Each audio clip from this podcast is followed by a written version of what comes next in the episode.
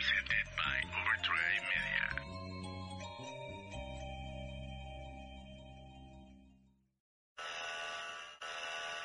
Este podcast es grabado para escucharse solo dentro de la órbita de la Tierra y solo por terrestres. Descargas, exportaciones u operaciones fuera de la órbita del planeta o hacia extraterrestres pueden considerarse como un delito en contra del derecho de autor. Aquellos que violen las reglas serán sujetos a severas penalizaciones y serán perseguidos por el duro brazo de la policía interespacial. Destroy the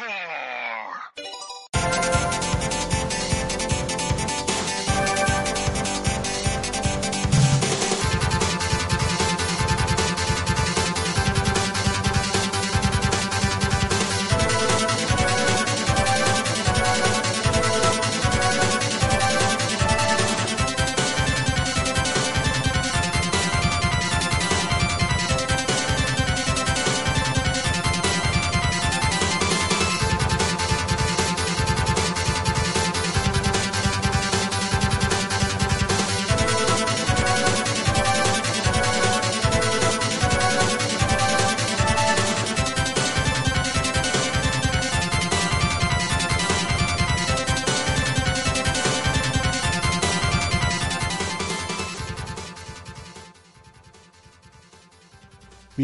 Bienvenidos a esto que es Destroy the Car. De regreso después de muchísimos años. Este, yo creo que un año, ¿no? Aproximadamente. Sí, más o menos. Sí, más o menos. aproximadamente.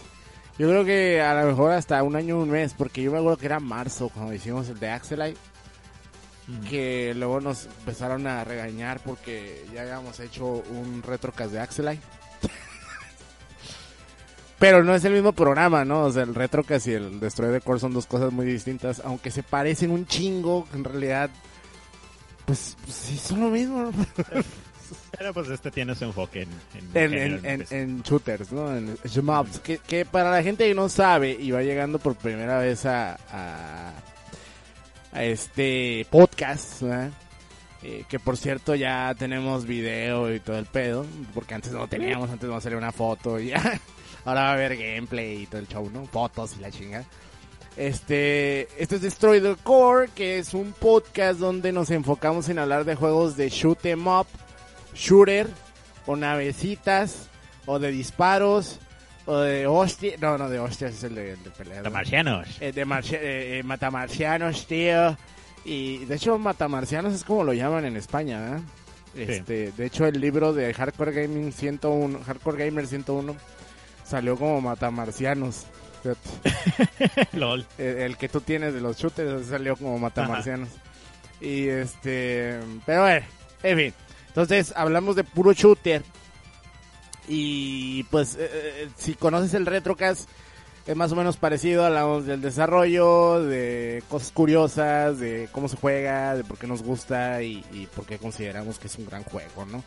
Este, antes de empezar, me encontré aquí con el señor Chache, que es, pues, eh, eh, básicamente este, este podcast, pues siempre está hecho por nosotros dos, ¿no? Que somos el elenco. Ah, Chache, ¿cómo estás? Estoy bien, feliz, porque por fin volvemos a Destroy the Core. Y luego en un, en, en un día bastante especial, que no que ah, lo planearon, pero pues no, realmente salió. No. No, de verdad Salió- salió en Twitter, ¿no? Ajá. Salió el dato de, pues, de que hoy se cumplen el. Hoy es el, el trigésimo aniversario del, del Neo Geo. Y pues vamos a ver un juego de Neo Geo. 30 años de Neo Geo, güey. Sí, es viejo. Fíjate la consola duró mucho tiempo en el mercado, o sea, funcionando, pues, ¿no? Porque, pues, si bien aquí en México Neo Geo fue una, una máquina, ¿no? Una, un arcade, un sistema arcade que predominó muy fuerte, eh, totalmente a nivel nacional y probablemente todo lo que fue Latinoamérica, yo creo, por la, por lo barato, por la facilidad con la que eh, intercambiabas cartuchos porque no tenías que estar instalando pues tanta cosa, ¿no? Porque por lo general pues los arcades necesitabas cambiar toda la placa y esto pues conllevaba que la tuvieras que desarmar, desconectar el llama, toda esta shit, ¿no? En cambio, Tener un técnico. ajá, llamar a un técnico, a veces a lo mejor alguna máquina, alguna de estas placas necesitaba más voltaje, veto a saber. El caso es que el Neo Geo, pues tal cual era pensado como una consola, en el aspecto de que tú tenías instalado ya el sistema, agarrabas el cartucho que te vendía SNK directamente, o algún distribuidor auto- autorizado que SNK distribuía eh, de manera autorizada en México. Y eh, pues te vendían el cartucho, quitabas, ponías y vámonos. Y, e incluso, pues SNK era muy sabia en esos aspectos. Bueno, le, le- le sabían, no le sabían. Y, y había máquinas que podían tener hasta cuatro juegos al mismo tiempo, ¿no? Hasta Entonces, seis. Hasta- yo seis. nunca me tocó ver de seis, pero de cuatro sí me tocó ver y no mames. ¿no? O sea, estaba bien chingón ese pedo, pues porque pues en una sola una sola máquina le podía sacar jugo a cuatro a cuatro juegos, ¿no? Entonces eso estaba bien chingón. Eh, pero bueno, eh, Neo Geo pues no fue una una mm, placa, ¿no? O, o sistema arcade que se conociera por sus shooters. Así que, pues, pues, es raro, ¿no? Que, que, que alguien sepa lo que es este Blazing Star, Star y el otro Red Alert. No, ¿cómo se llama el otro? El... Ay, güey. Ah, ah, ¿Eh? Resort. El Last Resort, ese, siempre, se me, siempre me confundo con otra cosa. Este, y, y había otro, uno de unos ninjas, ¿no? Que iban caminando y disparando también. Pero era más como una onda. Se llamaba Ninja Comando, creo, ¿no? Era una onda donde ibas, o sea, iba hacia arriba, ¿no? Vertical y. No, horizontal. No, horizontal es hacia los No, lados. ¿no? vertical. vertical. Y iba de- eh, los ninjas destruían acá, ¿no? Que me acuerdo que ese juego venía mencionado en el manga este que quería hacer como High Score Girl y no lo logró y lo cancelaron.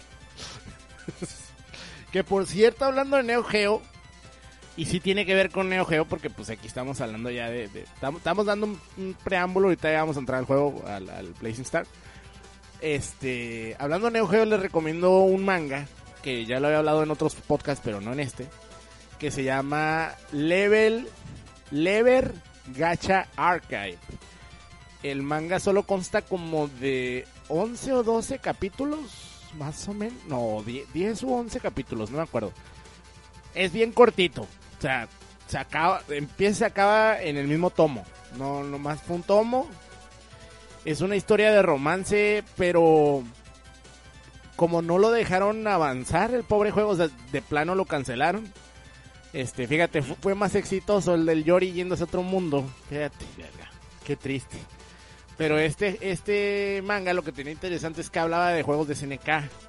Porque, o sea, los monitos estaban desarrollando su romance, ¿no? Pero también, o sea, pero eran fans de juegos de SNK. Y está bien chidillo el manga, o sea, no, no, no tiene el, el charming, ¿no? Que tiene High Score Girl, pero, pero está cool. O sea, y sí, y sí, y sobre todo da mucha tristeza la forma en cómo lo cancelaron, güey. Y lo peor es que tenía la, la bendición del Rensuke Ochikiri, que es el autor de High Score Girl, entonces pues... Está, está, está bien triste, algún día le haré un, ahí un homenaje a ese manguita, a ver, si, a ver si luego lo consigo, por ahí de andar ahí en eBay, pero bueno. ¿Algo que quieras recomendar, Chache, antes de entrar? Mm, no, nos vamos a entrarle. de- ya de hecho. Jueguen Neo Geo, jueguen Neo Geo. Y pues juego Neo Geo. Ahorita vamos a hablar de un poquito de eso. Bueno, si ustedes quieren eh, más este Destroy the Core, déjenlo en los comentarios. Para nosotros pues sería eh, increíble que nos dijeran que quieren más Destroy the Core. Y también pues agréguenos en la, con, las redes este, oficiales de Overdrive Media, que es eh, Overdrive Media en Facebook, eh, Overdrive-media en, en Twitter, porque pues Destroy the Core no tiene su propio Twitter, y también tenemos eh, página de Facebook de Destroy the Core, nomás busquen Destroy the Core y ahí va a aparecer. Entonces ahí vamos a estar posteando eh, pues los episodios y cosas así, ¿no? Entonces si ustedes tienen algún comentario o duda, pueden dejarla ahí también, aquí en los comentarios. Y ahora sí, gente, nosotros nos pasamos a Blazing Star. Ahorita venimos.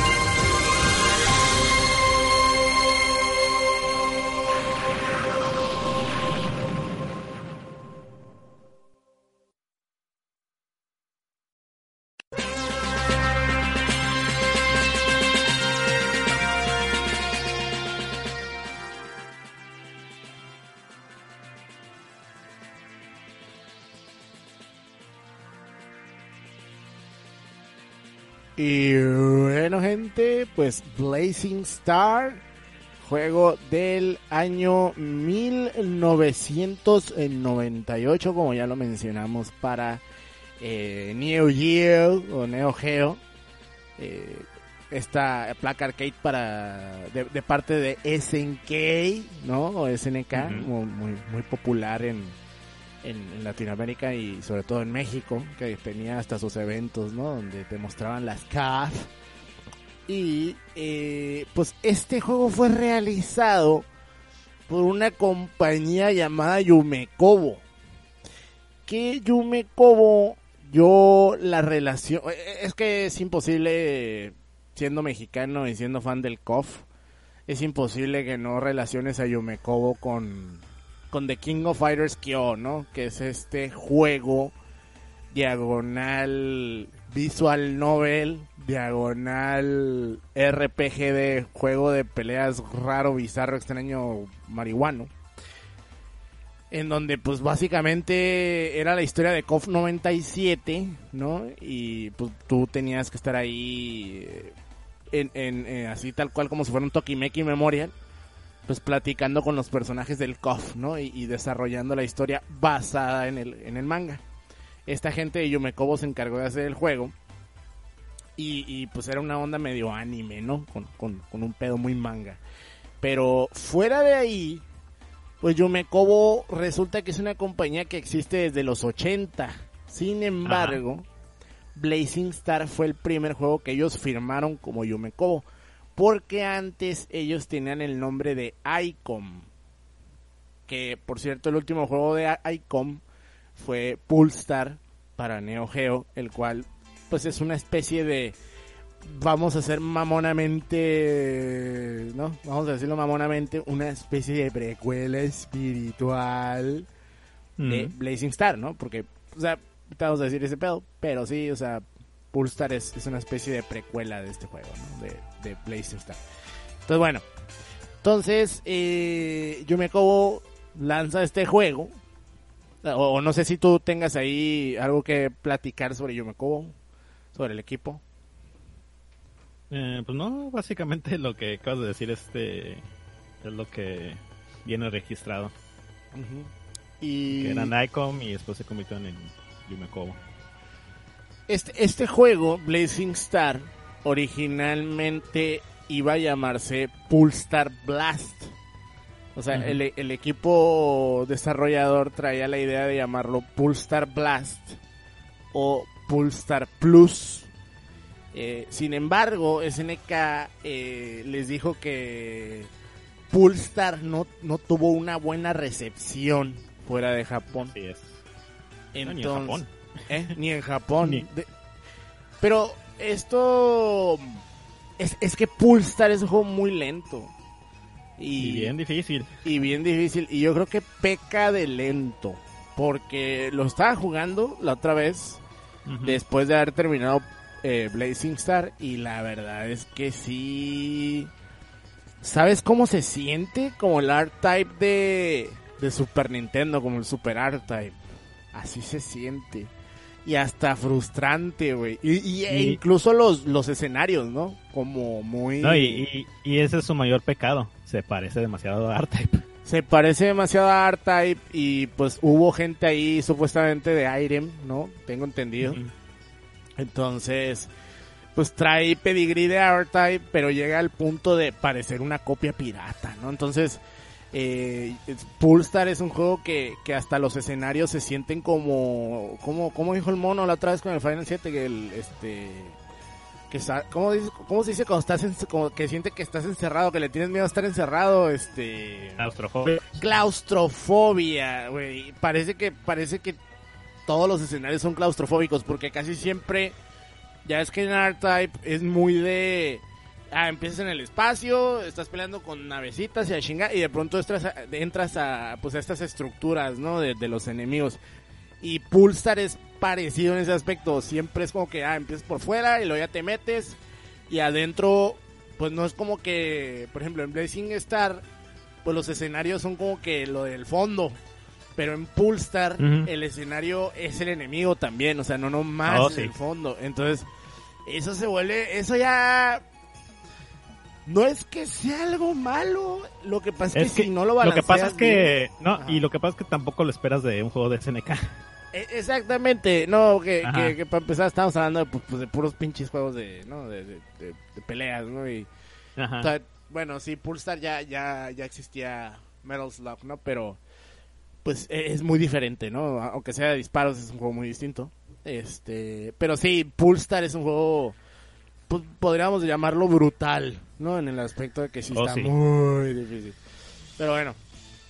En cambio, Blazing Star, pues ya venía con, con el encargo de, oye, pues que no se parezca tanto, ¿no? Que, no, que ni siquiera se llame, eh, que, que ni siquiera tenga el nombre, ¿no? Que se llame igual. Y supuestamente dos de los nombres que ellos tenían era Zero Hour, o sea, hora cero, o The Zenith, el Zenith, ¿no? Entonces, eh, resulta que estos nombres iban a ser para fuera de Japón. Y en, Jap- y en Japón sí se iba a llamar Blazing Star. Pero entonces les llamaron y les dijeron que el nombre eh, tiene que ser Blazing Star en ambos lados. Entonces, pues ni pedo. O sea, por eso dijeron, ¿sabes qué? Pues ni modo, ¿no? Y ellos dicen que eh, les gustó al final el nombre de Blazing Star porque aunque los juegos supuestamente no son... eh, o sea, ellos no querían como que pareciera una secuela. Pues sí les gustó la idea de que ambos llevaran el- el- la palabra Star y fueran como parte de una misma franquicia, ¿no? Por llamarlo de una manera. Entonces, pues, al final de cuentas, Blazing Star utiliza lore de Pulstar, ¿no? Incluso utiliza dos personajes del juego. Entonces, es Bueno, como- una, una nada más en realidad. una nada más y la otra pues inventada, pero pues es parte de, ¿no? Es viene de ahí. que- Ajá. Ajá, se supone que viene de ahí. Pero bueno, entonces, eh, Bla- Blazing Star fue, ¿no? Diseñado con la idea de que el juego no tenía que ser tan difícil. Que esto puede ser algo engañoso. Porque efectivamente, cuando empieza el juego no es tan difícil. O sea, Pulsar desde que inicia es te, te viola. O sea, te agarra y te truena. ¿no? O sea, de volada te quiere matar. No quiere que dure nada tu ficha. En cambio, Blazing Star te deja ser. Incluso se puede llegar a sentir como. mm, Como estos shooters tipo. mm, ¿You them up o- Como, como cute up, como más amigable. El juego es demasiado amigable cuando inicia. No sé si te diste Bueno, yo imagino Sí. que sí te diste cuenta. Sí, Pero sí. es, es muy amigable en el aspecto de, de, de tanta cosa que sale, en, eh, que sale en pantalla. Porque es muy de, de, de, de panas. Y luego las letritas estas que tienes que agarrar como si fuera Donkey Kong Country, ¿no? Que es Lucky, que tienes que agarrar la. L, la U, la C, la K y la I. Y, y, y el juego siempre te está hablando, ¿no? El juego siempre te está diciendo algo, ¿no? Y, y incluso cuando llegan los jefes dice, Here comes the big one, y cosas así, pues, ¿no? Incluso Así estaba es. leyendo que este juego, yo no sabía eso, fíjate, que este juego es el precursor de la meme fail. Oh, sí, sí. Eso yo hecho. no lo sabía, güey. No, yo sí lo sabía. Pero que de cuenta cuando estás peleando con los jefes, tiene un Ajá. contador de tiempo. Ajá, Y el jefe lo tienes que matar antes de que se acabe el tiempo para que recibas un bonus. ajá. Un bonus de puntos. Entonces, si no matas al jefe en, eso, en ese en ese lapso de tiempo, te sale el you fail. you fail it, se ya- le dice. You fail it, you fail it. Ajá. Ajá. Y, Sí. de, y de ahí nació el meme. De ahí nació el meme del fail. O sea, fíjate cómo es curioso que tanto ese, ese meme, ¿no? Como el de All Your Race Are Belong to Us, este, pues son, son parte de un shooter, ¿no? O del otro era de, ¿cuál era? Del, no me acuerdo. No me acuerdo qué shooter era, pero era un pinche juego de Genesis. pero al final, eh, pues es curioso, ¿no? Ese, ese dato. Y el juego, te digo, e- es, es muy expresivo. O sea, y luego la, la persona que te está hablando no es como un monstruo, no es, no es como un vato, ¿no? Diciendo, a bonus. No, no, no, es una morra, es una morrita que te está gritando, bonus. Entonces te digo, incluso en ese aspecto, parece que estás jugando un Parodius, güey. ¿no? Oye, ¿no, no es la misma voz del, del Kino Fighters 90 y... Me que sí, que es la voz de la, Sí, la voz de la King, ¿verdad que sí? El No, Zero a- Wing, a- ¿no? a- acu- acuérdate que acuérdate que había una mm, la que anunciaba los rounds en, en no me acuerdo si era el 95 96 de que Sí, sí, igualita. eh, eh, era la King, era la voz de la King. O sea, la, Ah, la, ok. la morra que hacía, la, o sea, la sello era la voz de la King. Y, Ok, y sí, era la de la misma. 96, la 98 y ya creo que 96. 96 y 98 era ella, era esa voz. Sí me acuerdo. Sí, porque ya en la 97 es round one, fight. Pero bueno. Eh, al final, te digo, sí, sí es muy amigable el juego, ¿no? En la- cuando empieza, pues, o sea, te, te- está hasta colorido, ¿no? Incluso cuando llegas a la mitad del primer escenario, que, que aquí te lo marca como, como 1B, hasta la rola es como muy compa, ¿no? Hasta la rola es como muy jazzy, jazzy acá, ti, ti, ti, como una celebración, cabrón, no es como que algo opresor, ¿no? De sino que es más bien, eh, vente a divertir, puto, eh, pero como, como lo digo de hace rato, es engañoso, porque eso dura tres escenarios. O sea, es, ese pedo, amiga, ¿cómo? Ya para el cuarto, ya ahora sí te tocan los ya, para, ya, para el cuarto valiste madre, o sea, ya para el cuarto el juego no se toca el, este, el corazón para nada. O sea, el juego ya es ojete a nivel, te voy a robar la ficha como de lugar. O sea, ya jugaste, bye bye. Y eso, como te digo, puede ser engañoso, puede ser también, pues por lo menos dejaste jugar a la persona, ¿no? Porque sí va a estar difícil para que, o sea, una persona con experiencia en Ujú. sí va a estar un poquito difícil que lo maten durante los primeros tres escenarios. Ya llegando al tercer jefe ya empieza como que a complicarse porque es un monote, ¿no? Entonces pues ahí sí como que ya está ojetón. Pero ya a partir del cuarto, ya, bye bye, se acabó. Pero bueno, es. este, ¿qué más podemos decir? Ah, otra premisa en la que estuvo, eh, o, o- o que ellos tenían en mente al momento de, de pensar el juego, de armarlo, fue que, que querían tener un disparo cargado. E- En este juego, una de las mecánicas chingonas es que tú puedes dejar presionado el botón y, y se empieza a llenar una barrita en la parte de abajo que dice shot. Esta barrita, dependiendo de los de los unos unos este ítems que vas agarrando en el escenario, hacen que la barrita vaya creciendo. Entonces, entre más crezca la barra y entre más la cargues, pues puedes este eh, tirar más, digamos, pues estas balas eh, eh, cargadas chingonas de fuego poderoso, ¿no? Que bajan más y Que también tardas en cargarlo más, pero baja más. baja más y te, y te puedes deshacer de un montón de, de enemigos. Que además esas balas cargadas, si matas a varios enemigos consecutivamente que vienen hacia ti y los matas con esas balitas haciendo combo, es la manera en cómo puedes subir tu score para la gente a la que le gusta estar subiendo el score aquí, ¿no? Es como, como que vuelve multiplayer el pedo, pues, ¿no? Multiplayer, o no sé cómo se diga. Sí, no es multiplayer, no, multiplayer es cuando es multijugador, ¿no? Entonces, multi, sí es multiplayer, ¿no? Cuando, cuando multiplica. Multiplayer. Multiplayer, ok. Simón. Anda valiendo madre. bueno, el caso es que eh, también tiene pues, este rollo, o sea, con el mismo botón, cuando dejas cargado, si presionas el otro botón, ya cuando tienes la carga al máximo, presionas el otro botón, explota esa madre, ¿no? Dependiendo de la de la nave que traigas es la explosión, pero o el efecto, pero sí, casi todas explota esa madre, ¿no? Y, y si matas a varios enemigos con esa explosión, pues también tu, tu, tu score crece más que si los mataras Sí, con, con balitas normales. el- el- ¿no? Ujú. Entonces, bueno, se, se supone que el director de Pulstar se les acercó a estos cabrones y les dijo, vamos a hacer un shooter, ¿no? Eh, con, con disparo por carga y de manera que cualquier jugador pueda pasarse cada fase. O sea, esa es la idea de él, desde su mentecita, de que con el disparo cargado te puedes pasar todo. No es cierto, es mentira.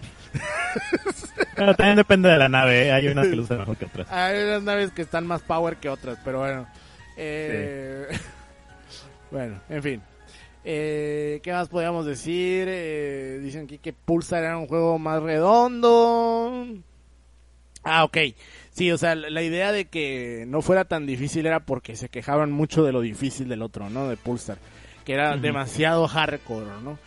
Que yo, yo, yo a veces quisiera entender esa mentalidad que hay detrás de la dificultad de un juego. Porque, mira, por ejemplo, tenemos juegos como la saga Macaimiura, tío, ¿no? Eh, que les mama decir eso a los españoles. No, la, la, la saga, este, la serie mm, de esta, ¿cómo se llama los Macaimiura en español, cabrón? Ya ando valiendo madre. Ghosts and Goblins. Los Ghosts and Goblins, ¿no? Que son juegos difíciles, muy difíciles, y que pues Tokuro Fujiwara, que era el, el creador de esa madre, pues iba a los arcades y hasta tomaba notas para ojetear más, ¿no? Para hacer un balance todavía más ojete, ¿no? Simón. Pero ¿qué, ¿qué es en realidad lo que quieres lograr cuando quieres hacer un juego difícil, no? Porque ahorita está en la moda, ah, o sea, bueno, en los 90 ya estaba, pero ahorita está muy fuerte esta moda de estarse quejando de la dificultad de un juego, ¿no? Eh, Pues creo que siempre lo ha estado, nomás que pues, ahora las opiniones son más vocales. son más antes. vocales por el Twitter, ¿no? Por el Twitter. Ajá. Porque, por ejemplo, en la mañana me estaba peleando con unos gringos que aseguran que Sonic 1, ¿no? No ha envejecido bien. Y yo le puse, los juegos no envejecen, el que envejece es uno. Pero dice el güey, no, lo que pasa es que ese juego está mal hecho. Y yo le dije, no, lo que pasa es que estás manco, cabrón. Y me dice el güey, es que está muy difícil el escenario de no sé qué. La, hay una parte donde estás en el agua, en unas ruinas, que es el escenario 4, si no mal recuerdo.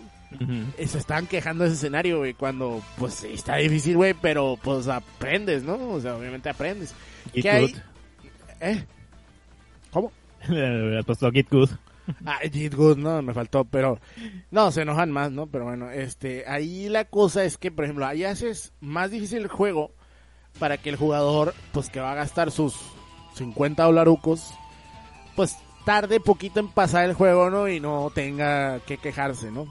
Pero en el caso de un juego como un arcade, que también obviamente viene la idea de estarte tumbando monedas, pero a veces siento yo, por ejemplo en este juego, eh, el jefe número 6, sí, el 6, es, es una nave nodriza, vamos a llamarla así, ¿no? Hijo de su. Y lanza primero como tres naves gigantes, ¿no? De hecho, el, el juego se burla, ¿no? Que te dice, Sí. ¿de qué tamaño es esto? Dice el juego. cuando-? ¿Cómo dice algo así como... Ay, güey, se me olvidó. lo- O sea, sé cómo dice en español, pues, porque sí dice, ¿de qué tamaño es? Pero, what, what's the size of this? No me acuerdo, algo así, pero así como, ¿de qué tamaño Eh, es aparte esto? que O está mal escrito, ¿no? Aparte que está mal escrito, ¿no? Pero, pero, o sea, sí, exageran, o sea, y, y el jefe ese no está divertido para nada. Para nada, neta. Una de mis quejas más grandes con Blazing Star es ese jefe. Ese jefe no me gustó, y no por lo difícil. No me gustó porque está aburrido, está muy grande, y, y- y está muy grande a lo pendejo. ¿Por qué? Porque ese jefe está copiado de otro de R-Type, ¿no? Creo que es el quinto jefe de R-Type o cuarto jefe. No, a lo mejor es el tercero. No me acuerdo.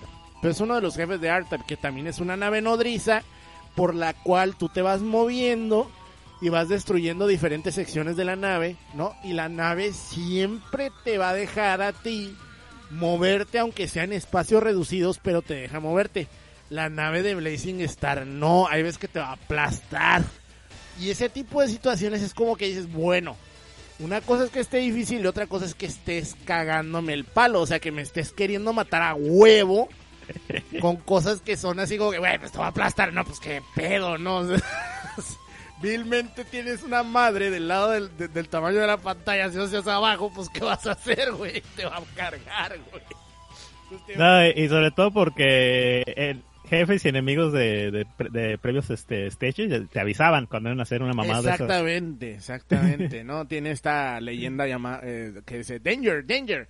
Entonces, pues, ah, ok, me puedo mover. Pero este güey no, este güey ya es así como que chingue su madre, Aquí te vas a morir, perro. dame dinero, perro. Neta, e- ese gameplay que están viendo ahorita, yo lo grabé ayer y se van a dar cuenta cuando, de hecho es el jefe que sigue, lo que están viendo ahorita es el cuarto stage, el jefe que sigue, creo que es el, ya la cosa esa, ¿no? Bueno, no me acuerdo. Pero ya cuando van, cuando vean una nave así enorme que se va partiendo en varias partes, eh, que acabo de decir Sí, sí, una sí. tontería, ahí se van a dar cuenta, ¿no? Este. Y me matan toneladas de veces, sí, una, una cantidad de veces estúpida, pero bueno.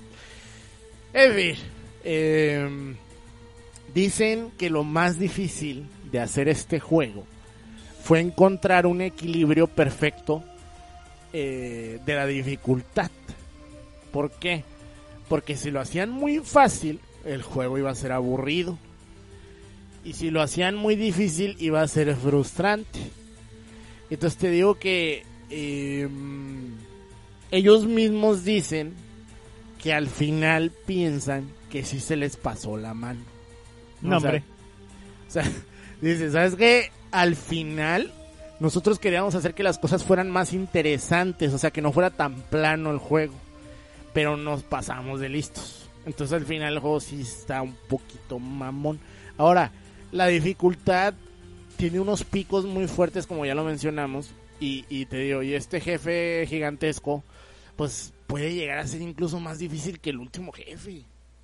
O sea, puede llegar a sentirse más Sí, frustrante. Y dura Sí, un chingo, dura un chingo. Y algo que tiene este juego es que, eh, por ejemplo, como tienes que dejar presionado para cargar el, disparo, pues el juego te obliga a estar eh, presionando el botón intermitentemente para poder disparar, ¿no? Mucha bala, pues las balas y tu lluvia de balas. Entonces, esto genera que te canses macizo, güey. Porque además el juego tiene una mecánica. O sea, tú puedes presionar el botón como así, ¿no? Y ya. Y tira balas. Pero si tú presionas el botón intermitentemente, pero con ritmo, aunque suene estúpido, es con ritmo. O sea, que, que, que ¿cómo, ¿cómo podemos llamarlo? O sea, es intermitentemente, pero tiene que ser una velocidad exacta para decir, para que más o menos me entiendan. En ese momento tus balas de ser cafecitas cambian a un color azul, cabrón. Y se vuelven, pues me imagino que haces más daño, ¿no? Yo quiero saber, no encontré una, una No, verdadera haces, más, explicación. haces más daños. Ah, sí haces más daño. Pero lograr ese e- ese ritmo, esa cadencia con el botón, pues no es moco de pavo. Y ya lograrla es una cosa. Mantenerla, Alex, es un show. o sea, es un pedo. Es, es- No, es- no es, no es tanto un show, es, es un es un ejercicio.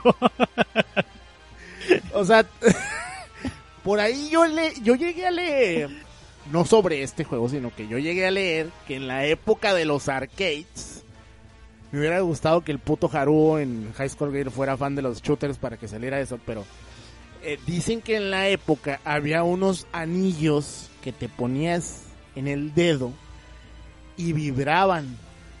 No, no estén pensando cosas que no deben de estar pensando. Se supone que ese anillo era para que tú presionaras el botón de una manera más, o sea, que hicieras intermitentemente el presionado del botón sin tener Mm. que cansarte. ¿Quién sabe si esa leyenda sea real?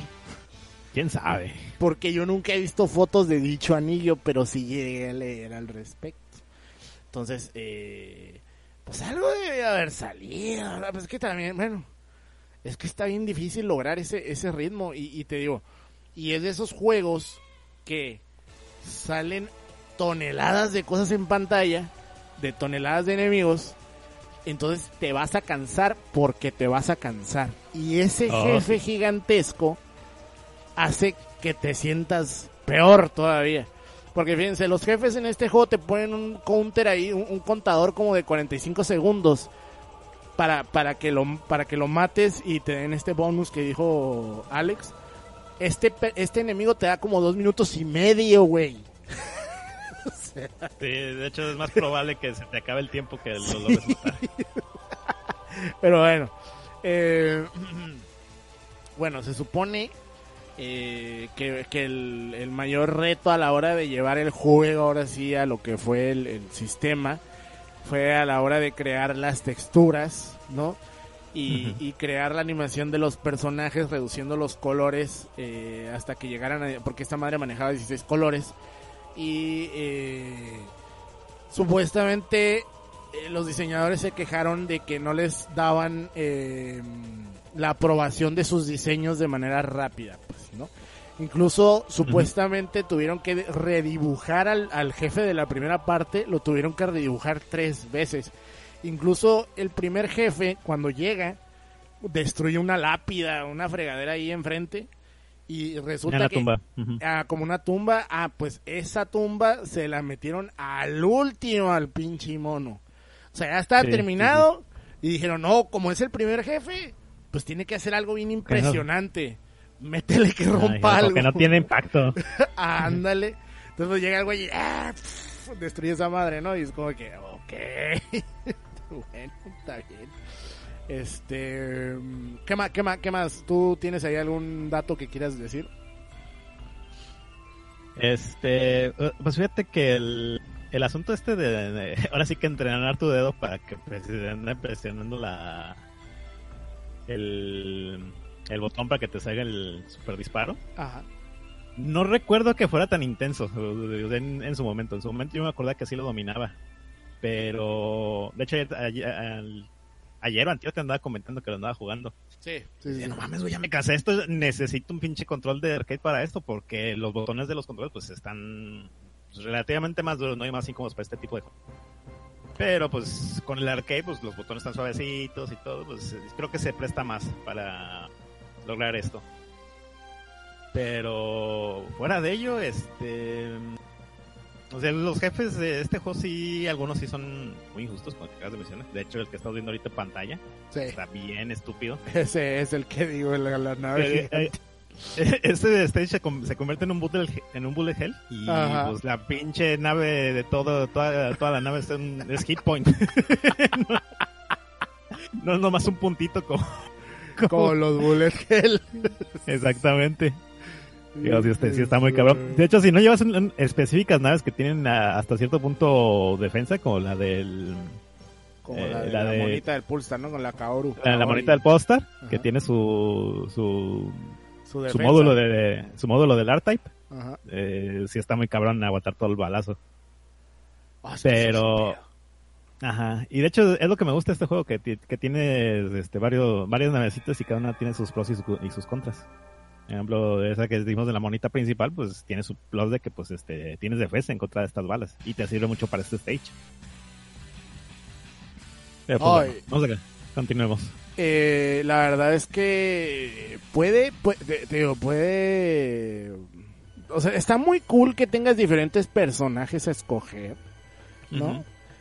Pero sí siento que de pronto se les fue la olla y pues no importa mucho qué personaje traigas, aunque, aunque sí, o sea, por ejemplo, la, la nave de, de esta monita, Kaoru o Kaori, del Polestar, pues sí, te hace un parote para poderte defender, ¿no? Pero igual ella es un poquito más lenta, entonces sí, es como que se paga con eso, ¿no? Pero sí, sí puede ser Sí. un poquito gente. Incluso el juego hay momentos donde te indica, ahí viene un güey, ahí viene un güey, pero de pronto toda la pantalla te está diciendo eso y es como de, espérame, espérame tantito, no ma". y luego, o sea, está bien raro, pues porque te digo, al principio no es un bullet hell. Y de pronto se vuelve bullet hell, pero a nivel bestial, porque, o- o, por ejemplo, ahorita lo están viendo en la pantalla. Es un ejemplo perfecto de lo que está raro con este juego. Primero tienes a las dos naves de arriba y abajo. Te están lanzando estas balas moradas. Luego tienes esta nave que llega y te empieza a rafaguear con unos con unas balas bastante largas que pasan al re- eh, que pasan de frente, ¿no? Entonces no hay no hay una manera pues así fácil de pasar por ahí, pues o sea, va a estar muy difícil que lo logres. De hecho, si, si ven, yo ya me rendí ahí, yo ya nomás quería que saliera lo que sigue, güey. Y yo ya estaba de, ya, ya, como sea, muerte. o sea, está muy, está muy difícil, está muy difícil. Pero bueno, en fin. Eh, la historia, la historia del juego. Ya de, de desarrollo no tiene nada que decir. De desarrollo, no, creo, creo que ya lo cubrimos todo. Creo que es todo, ¿ah? Bueno. La historia del juego, gente. Porque tiene una historia y bastante curiosa. De hecho, hay un par de datos interesantes, fíjate. La historia gira en torno a dos planetas en guerra. Uno de ellos es Lemuria, un planeta azul muy parecido a la Tierra. y Mutras, que es como una especie de planeta un poquito más chico, que se supone que servía como, como los esclavos de los lemurianos, vamos a decirlo, ¿no? Y Mutras era un Mm. planeta roja, un planeta rojo tipo Marte, ¿no? Entonces, los gobiernos de ambos planetas desarrollan inteligencias artificiales que construyan y controlen ejércitos cibernéticos para luchar por ellos. O sea, hay una lucha, ¿no? Hay una guerra entre ambos, empieza como una guerra entre ambos planetas y, y, pues empiezan a hacer estos, estos eh, enemigos que tú miras en el juego, ¿no? Entonces, eh, una de estas eh, inteligencias artificiales se llama Brochila, güey. Y no, no es el Brochila que ustedes conocen si le escuchan el Limit Break, eh, se llama Brochila. Bro.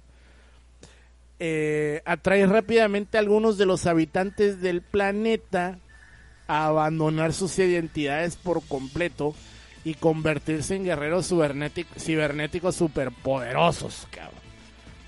Desafortunadamente todo esto funciona tan bien que cada persona viva en ambos planetas se ve obligada a participar en este pro- programa. ¿Qué quiere decir esto? Que todos se vuelven sirvientes de Brochila.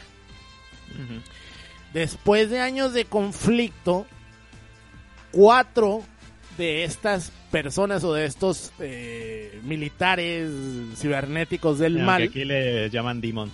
que aquí les llaman demons, despiertan, o sea, agarran el pedo, o sea, acá, ¿cómo está el pedo, cabrón? ¿Por qué Y- y estamos re- peleando? ¡Pinche brochila, chingada! Entonces recuerdan su humanidad mientras se unen los cuatro para eh, pues destruir a, a esta fábrica de armas vivientes, ¿no? Se dan cuenta, ¿no? Que Brochila pues les, les lavó el cuco a todos para que siga la guerra. Ahora, el Ajá. concepto de brochila, estamos hablando de que el año es 1998, probablemente este juego se empezó a hacer en el 97. Estamos hablando de una inteligencia artificial que es un bebé cósmico gigante, ¿no? O sea, fíjate cómo suena de mamón, cuya madre o sea, se supone que la verdadera, o sea, se supone que la verdadera IA es esta madre, madre, no, madre, no, no sé cómo se, nodriza, no sé cómo se llama. Y dentro de ella, de su vientre, está Brochila, güey, que es el bebé cósmico. Las armas y todo lo que está sucediendo están siendo creadas por la mente de Brochila mientras él se las imagina en un sueño, güey. O sea, lo que está sucediendo es un sueño de Brochila. Y Ujú. está muy cabrón ese concepto, porque a lo mejor, pues en el juego es ridículo y hasta cierto punto una burla. Pero Matrix, unos años después vendría con un concepto igual. Y les mamaban el todo lo que les pudieron mamar a esos güeyes de Matrix. ¿No? O sea, No, ¿cuánto no? No, es que la Matrix está bien cabrón. Porque también el concepto de esto de no sabes si real o es mentira, pues viene ya es viejo, ¿no? También. Sí, sí, sí, sí. Sí, y, o te- sea- y, pues poniendo en, en términos de los japoneses, pues primero tuvieron Ghost in the Shell. Exactamente, o sea, sí, sí trae una onda muy Ghost in the Shell, muy macros, ¿no? De hecho, el primer escenario es vilmente, pues, el, sale una nave muy parecida al SDF, ¿no? O sea, Es igualita, es igualita. vilmente, ¿no? Este, que, que según la entrevista, este escenario, sale esa nave porque, o sea, lo que querían era dejar estos cráteres, que de hecho sí salen, los cuales supuestamente eh, fueron dejados ahí porque hubo una batalla bien pasada de lanza, una guerra, pues ahí. Entonces, cuando ya iban a terminar el juego, se dieron cuenta que estaba muy pelón en el escenario. Y dijeron, ¿sabes qué? Hay que poner una nave. Que casualmente se parece a la del SDF, ¿verdad? Casualmente. Ah, el juego está lleno de referencias, ¿no? Tienes estos, este, que se parecen Valkyrias, también unos enemigos que se transforman en naves y se transforman en robots. y Ujú. bueno, un cagadero. Pero en fin, eh, está- están bien interesantes estos personajes porque en el juego tenemos seis. Cuatro de ellos son estos demonios que, que se despiertan y se dan cuenta que, que los está usando Brochila y se quieren, pues lo quieren destruir. Y dos de ellos son personajes invitados de eh, Polestar, que también tienen su porqué. De hecho, ahorita, si están viendo el gameplay, está bien mamón, porque Brochila eh, ya se transformó en una cagadota y está lanzando bebitos, güey. Lanza bebitos, güey, que son clones de él. O sea, no mames. Son proyecciones astrales de él. Ay, güey, bueno, el caso es que tenemos el primer el primer personaje y tal. eh, Bueno, ya, ya se acabó el, el brochila. Ya les voy a poner aquí una fotito con los personajes. Ahí está. El primero de ellos es. El primero de ellos es Asayuki Kisuyomina. La cual maneja la nave llamada Peplos. Que en, que en japonés debe ser Pepuros. Y, y esta monita pues es como un ángel, ¿no, güey? Y pues el diseño de Asayuki es un personaje que este diseñador de personajes de, de- de este juego llamado Daikichi la creó para un juego tipo visual novel originalmente. Entonces, este compa, sí se nota bien cabrón, y este compa pues se nota que era de esos güeyes que se enamoraban de sus monitas, ¿no? Entonces, eh, siento como que cuando lo platica en las entrevistas, pues sí, habla de esta mona como si fuera su novia, güey. Entonces, este, no, pues como que la, la cambié y me fijé mucho que a- a Sayuki fuera la más bonita y que la chingada y que... ay, Pues ya que- que le ponen la mirada triste, güey, y las alitas de ángel. Sí, güey, y, o sea, y supuestamente pues iba a ser para un juego tipo visual novel. No, obviamente un pedo tipo citas, tipo, este, esas madres. Eh, su nave eh, al principio parece muy poderosa, de hecho es una de las naves para principiantes, tiene alta velocidad, gran potencia de fuego. Pero ya después te vas a dar cuenta que pues no, no, no está tan power, ¿no? Digamos que es buena para iniciar, pero ya si quieres ah, jugar acá, chacal el juego, mucho cargar y mucho cosas así, pues no, no te va a dejar, ¿no? Está medio chafona. El segundo personaje, y es el que yo uso más, porque pues siento que baja un chingo, se llama Caster Mild, que lo están viendo aquí arriba, y eh, su nave se llama Hellhound, que de hecho yo pensaba que era una mona, pero no es un mono, es un pinche monotote, de hecho. Y... Eh, eh, cabe aclarar que, lo, que los, los personajes este, de las naves, o sea, lo- los cuatro los cuatro demons, pues como pueden ver ya no son 100% humanos, sino que ya son este como cyborgs. ajá. Porque tenemos ahí el Hellhound, que pues eh, básicamente el único humano que tiene es la cabeza. Todo Ajá. el cuerpo demás es el de robot. Exactamente. Y. Peplos que vimos, pues tiene la- las alas de ángel.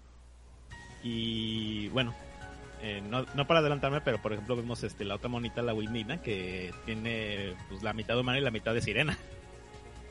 Simón. Porque, porque dentro de su cabina, según este el, el, el- el artista de, que la diseñó, este no está en una, sentada en una cabina, sino que está nadando en ella. Y la puede controlar con su mente, según esto. Simón. Y se supone que la que la Asayuki la, la- en la Peplos está colgada como de unos alambres, como de unos este pues tipo, sí, pues tipo Ghost in the Shell, ¿no? Acá con cables y la chingada. Y Eh, de hecho, el, el mono verde este que. El, el, el otro el piloto, JB, el JB, el John Renault, ajá. Este, tiene los brazos extendibles. Cuando, de hecho, lo pueden ver en, ahí en el, en el intro del juego. Cuando lo pasan a él, ves que se le extienden los brazos. Entonces, Sí. supuestamente su cabina está enorme y para cazar los consoles te estiran los brazos. Exactamente, es como una moto supuestamente su, su- Ajá. El único que, que, bueno, aparte de las dos monas invitadas, el único que tiene una nave normal se supone que es el, el Caster Mile en la. Hellhound. Que la historia de ese güey me gusta porque él se supone que es un vato que quiere ser el más fuerte. Entonces, por lo, o sea, al vato le, eh, le vale madre la guerra y el brochila, lo único que quiere es demostrar que es el más fuerte y lo conozcan como tal, como el vato más fuerte de todo el, de todo el planeta, que es una mamada, pero bueno. Este, también tenemos a eh, Kaori Yamazaki o Kaoru más bien, Kaoru Yamazaki, que es el personaje principal del juego anterior de Polestar. Y ella en realidad pues ya salvó a la humanidad, porque ella sí salva a la humanidad. y eh, queda atrapada en el conflicto porque su hermana, Naomi Yamazaki, anda siguiendo unas naves este, enemigas y pues por andarla siguiendo la cabrona aterriza en Lemuria pensando que es la Tierra y pues no, resulta que no, ¿verdad? Este, entonces se mete en un pedo y Kaori Yamazaki pues llega ahí a salvarla, ¿no? La nave de Kaori es el Dino 246 y la nave de su hermana es el Dino 135. Pero pues la nave del del Dino 135 la neta no tiene pues no tiene el escudo, ¿no? Entonces pues, No, nada más tiene lo- las options. como ven las monitas están bien atractivas, algún- o sea, la- por lo menos las dos de Polestar están bien atractivonas. La Sayuki dicen que está muy bonita, a mí no me gusta, pero bueno, y la Sirena pues está rara. pero bueno. Está raro el pedo. Y de hecho, este, la monita de la sirena, este, supuestamente está, está eh, exactamente igual a una monita del Tokumaki Memorial. Ándale, ándale. Está basada en el Tokimeki. Así es, así es. Pero bueno. Pues bueno, eh, ¿qué más podemos decir? Ya dijiste lo de la... Ok. El, el- juego ahora sí. ¿Cómo funciona el juego? ¿Cómo está el cotorreo con el gameplay, no? Ya más o menos explicamos eh, lo del disparo intermitente, el cual cuando llegas a cierta velocidad y cierto ritmo, pues se, se convierten las balas en, en balas más poderosas, ¿no? En una especie de balas azules.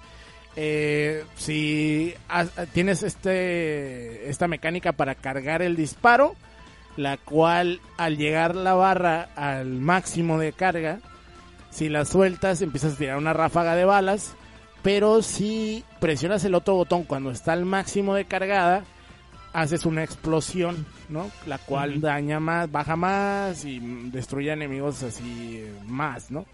Eh, el juego pues, es un shooter horizontal. Eh, sí, ahora sí lo dije bien, ¿verdad? Un shooter horizontal eh, que va de izquierda a derecha. De hecho, siempre es así, nunca cambia. Y este, pues cada escenario tiene como pues algunos están divididos en dos y luego en cada escenario tienes un jefe, exceptuando el último escenario que son dos jefes o podríamos llamar que es un jefe con diferentes formas. De hecho, el último escenario, el escenario 7 es vilmente nomás el último jefe, o sea, nomás es llegar y pelear con el jefe, ¿no? Tal cual. Eh, son siete fases. Las primeras seis son escenarios los cuales tienes que eliminar a todos los enemigos, bueno, a todo lo que se te ponga enfrente, sobrevivir y llegar con el jefe, ¿no? Tal cual. Como dije, ya el último escenario, el 7, ya es contra el último jefe, que es la, la ma- la madre Brochila. Y luego ya nace frente a ti Brochila, que es el bebé cósmico gigante, y peleas contra él, está bien mamón, se convierte en un bullet hell, o sea, te escupe balas a morir.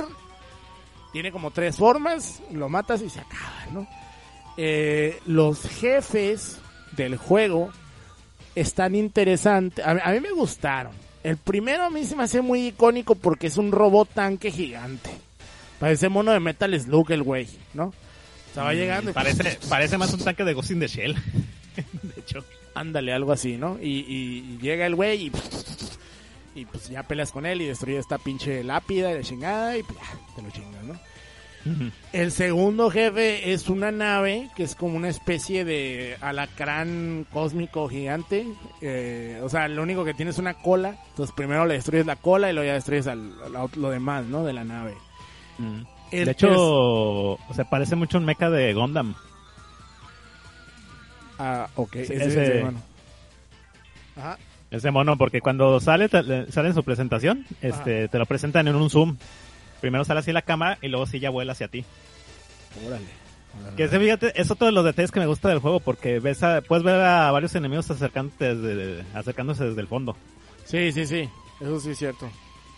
A veces ves que salen de las naves y cosas así. ¿no? Ajá. Está, está bastante cool. O que van despegando de, una- de, de la ti- del, Del planeta, ¿no? del planeta o, o salen de una mm, compuerta así de una nave. Y se, se, se- le- se ve muy cool, le da mucha eh, mucha personalidad al juego.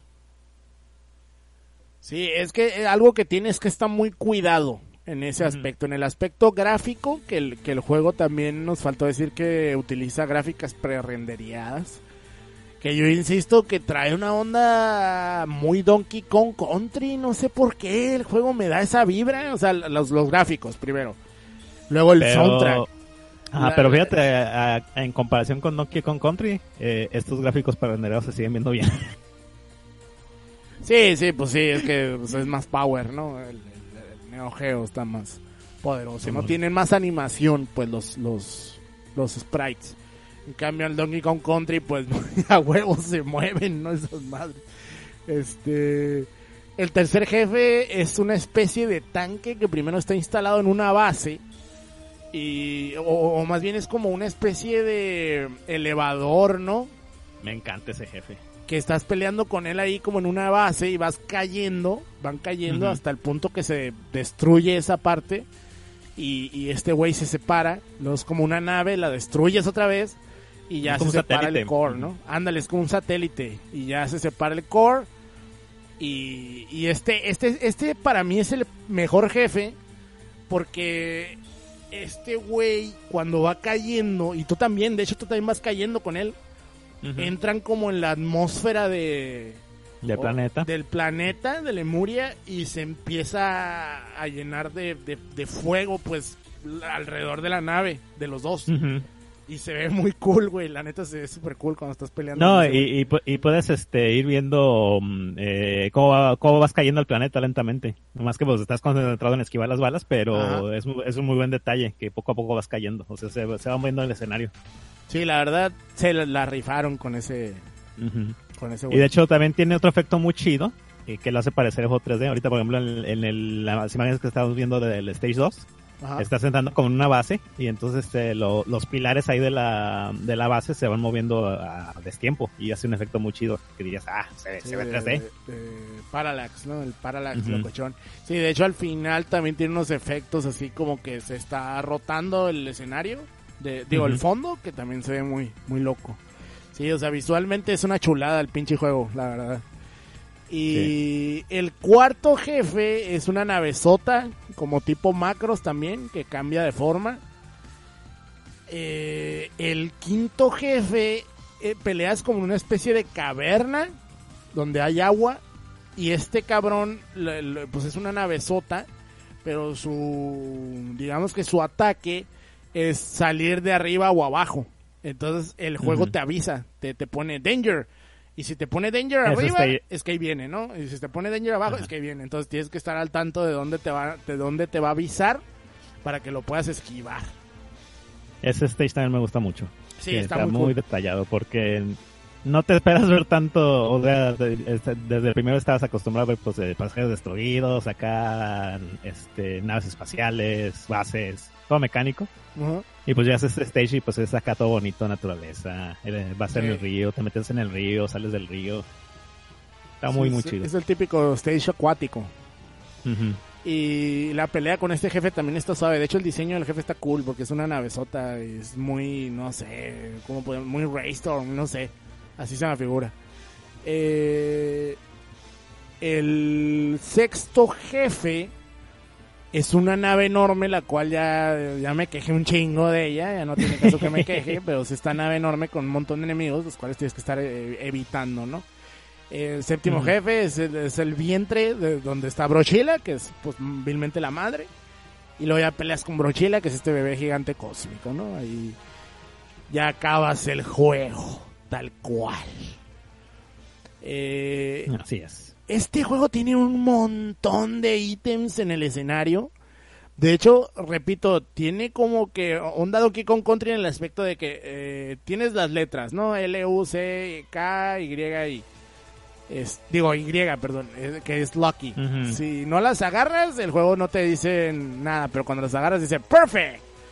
Y luego tienes eh, este, este onda de que cuando llegas a cierto punto, el juego te avisa. Ahí viene un ítem escondido. Pon atención. Y es como que, ok. No, o sea, también eso se me hace un Donkey Kong Country, no sé, está raro.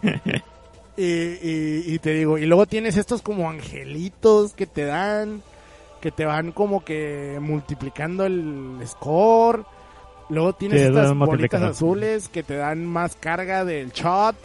Luego tienes las P's que te dan más bala, ¿no? Las balas, o sea, disparas más balas y disparas más, o sea, disparas este más fuerte. ¿Y qué, qué otros ítems hay? Está el angelito.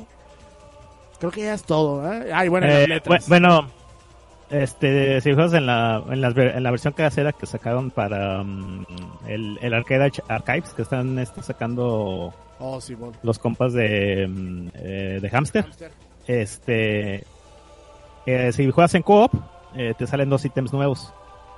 Ya de cuenta, es, uno, es un orbe naranja que sirve para que el enemigo este, centre sus ataques a- hacia que agarró, esa, al que agarró esa, ese ítem. Y está el orbe verde, que el enemigo totalmente te, te evita. Eso sirve mucho, por ejemplo, si tienes un compa que pues no está tan adentrado en el juego, me puede entrar más fácil. Ok, y eh, también el juego iba a salir para Neo Geo CD, pero al final se canceló. ¿Por qué? Porque el Neo Geo CD ya está dando las últimas, o sea, ya está por desaparecer en el 99. Entonces, pues ya. En general, no la compañía. La compañía, de hecho, en el 2000 murió SNK, la, ori- la SNK original murió. Este fue comprada por Aruse. Pero este de hecho creo que sí salió una versión AES muy limitada allá en Japón. O sea, la AES es la versión este, De casera de cartucho, ajá. Eh, para esa madre, para el Neo Geo. Y eh, fíjate que yo este juego nunca lo vi original. O sea, la forma en como yo conocí Blazing Star fue con estas eh, máquinas que les llamaban multijuegos, que en realidad Mm. eran pues PCs dentro de un, de un gabinete arcade. Eh, con multijuegos, ¿no? Con, mu- con muchos juegos de ahí en mame. Y así fue como lo conocí, güey, emulado vilmente. Ya después lo jugué No. en casa de la chingada, pero nu- nunca lo vi original, güey. No, yo sí lo vi original. Este, de hecho, tenía una rivalidad con un compa. Eh, ahí saludos al Chuy. Este, pues, precisamente, este, rompiendo scores. Y nos la llevamos. De repente yo tenía el score más grande, de repente él me ganaba y pues ahí, ahí nos la llevamos, güey. Nos llevamos así como por dos años jugando esa madre. Nunca tocó verla, porque fíjate que, pues algo que mencionamos al principio sobre Neo Geo, era Ujú. que sus cartas fuertes, eh, pues eran juegos de pelea, ¿no? Más que nada, Ujú. o sea, lo que, lo que tú mirabas cuando andabas en, en arcades, y si mirabas un Neo Geo, mirabas un juego de pelea, ya sea un KOF, un Fatal Fury, alguno de los juegos raros de pelea, como, no sé, Kabuki Clash o cosas así. Hizo un encounter. un Encounter o un Metal Slug. Ah, que esos abundaban, ¿no? Esos abundaban porque sí fueron muy populares. Pero curiosamente Metal Slug era muy popular.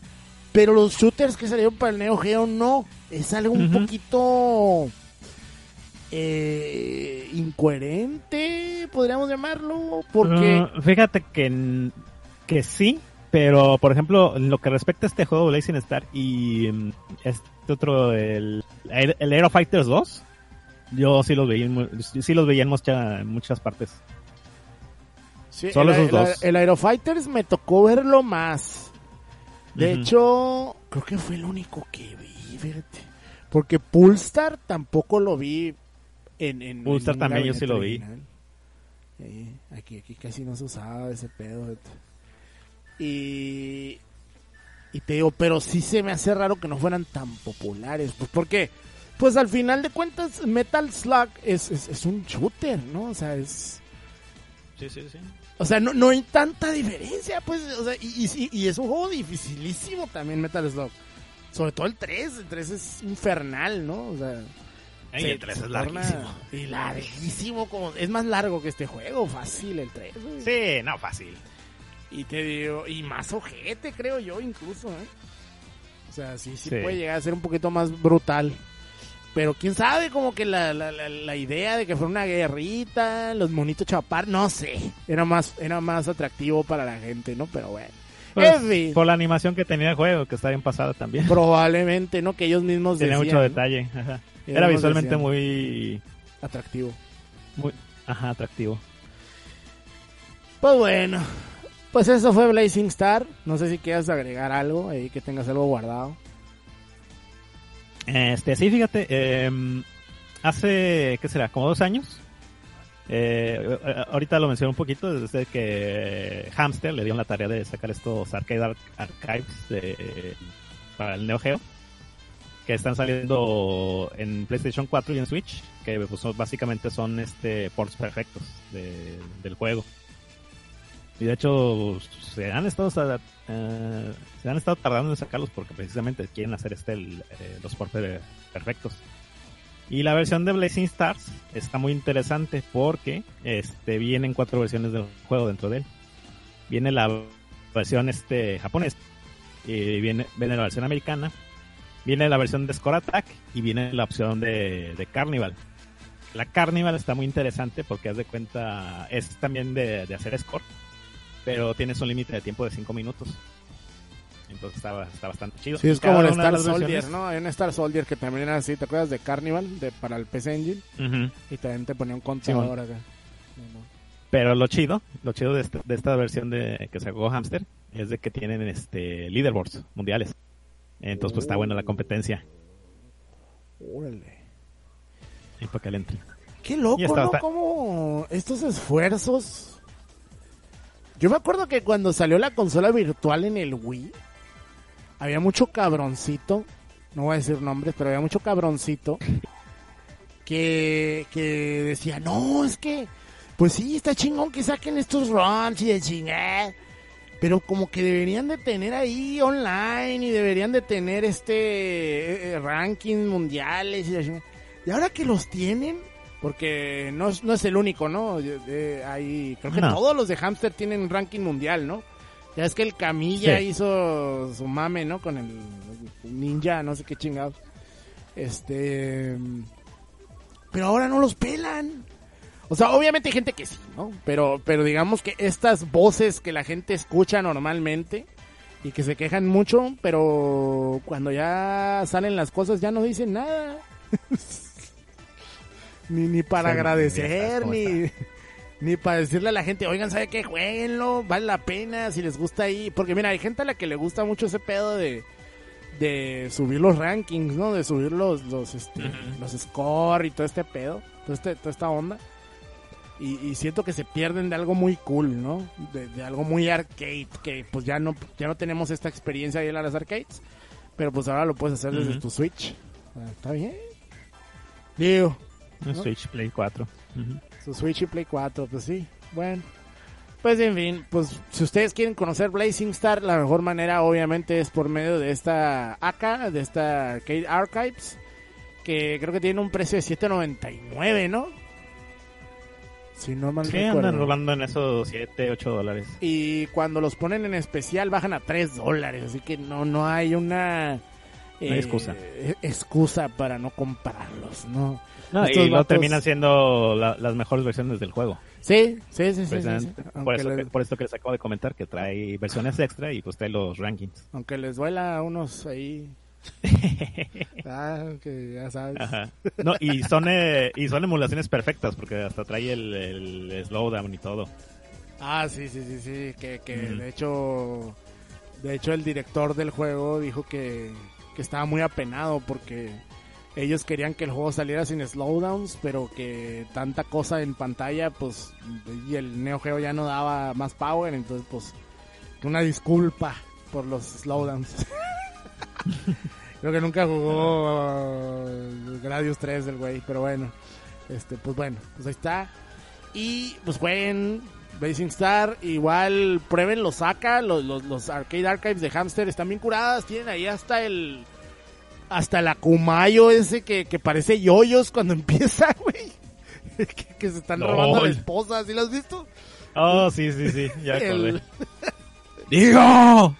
¿Cómo se llama? Haunted, Haunted Castle se llama, ¿no? Ajá. Haunted Castle se llama la- la- el arcade aquí, pero pues es el, el, el- el arcade de, de Castlevania que pues está bien pinche feo, pero ahí está, ¿no? Y, lo puedes conocer y bien barato, o sea, pues 7.99 te compras una torta y un tamal. Bueno, ahorita ya no, ahorita ya te compras una casa con 7.99. pero bueno. Pues bueno, nosotros ya nos vamos. esperemos que les haya gustado este eh, Destroy the Core. Que ya lleva sus. ¿Cuánto lleva? ¿Como una hora y veinte? Algo así. Este, pues bueno, gente, ya nos vamos. Muchas gracias por habernos escuchado. Recuerden que pueden seguirnos en Twitter como, déjenlo busco, arroba, no, sí, arroba overdrive media guion bajo. Porque ya me habían robado el, el overdrive media. Entonces, arroba overdrive media guion bajo. También en Facebook nos pueden buscar como overdrive media y nos pueden buscar como Destroy the Core. Cualquiera de las dos, pues ahí vamos a subir el podcast, ¿no? Recuerden que el Así podcast está disponible en Evox, está disponible en iTunes, está disponible en Google Podcast y está disponible, disponible en Spotify. Si quieren apoyar a Overdrive Media, que es este nuestra eh, creadora independiente de podcast, pueden apoyarnos en www.patreon.com diagonal Overdrive Media y ahí desde un dolarito al mes, cada primero de mes pueden apoyarnos para que sigamos haciendo podcast o pues si ya quieren donar por aquí por el super chat, pues lo pueden hacer cuando estemos grabando en vivo, ¿no? Pero bueno, muchas gracias a todos, muchas gracias a Chache, como siempre. Y nosotros ya nos vamos, nos escuchamos en el próximo Destroy the Core. No, gente. Esperamos no tardar un año.